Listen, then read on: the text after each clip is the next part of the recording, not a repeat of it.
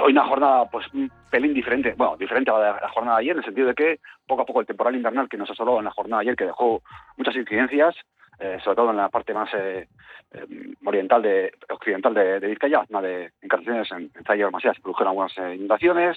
luego también afectó de manera importante a Guipúzcoa y a Navarra, y bueno, pues aquí también dejó que provocó que, que algunos ríos pues llegaban a niveles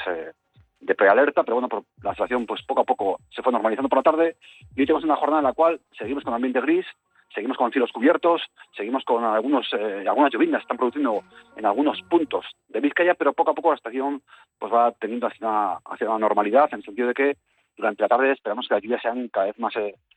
de, menor entidad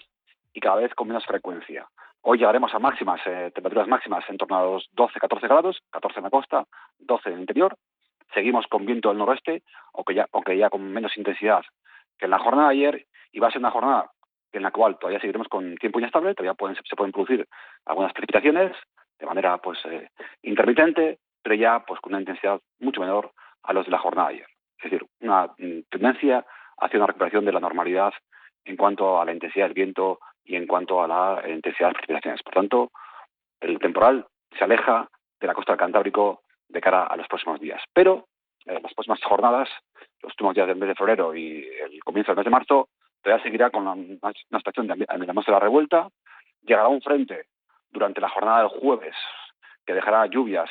en la segunda parte de la jornada. Otro frente llegará también de cara al viernes por la tarde y un tercer frente llegará durante la jornada del domingo. Por tanto, seguimos con un ambiente pues inestable. Mm, entrará viento del sur por ejemplo, durante el viernes, lo cual va a provocar que suban las temperaturas.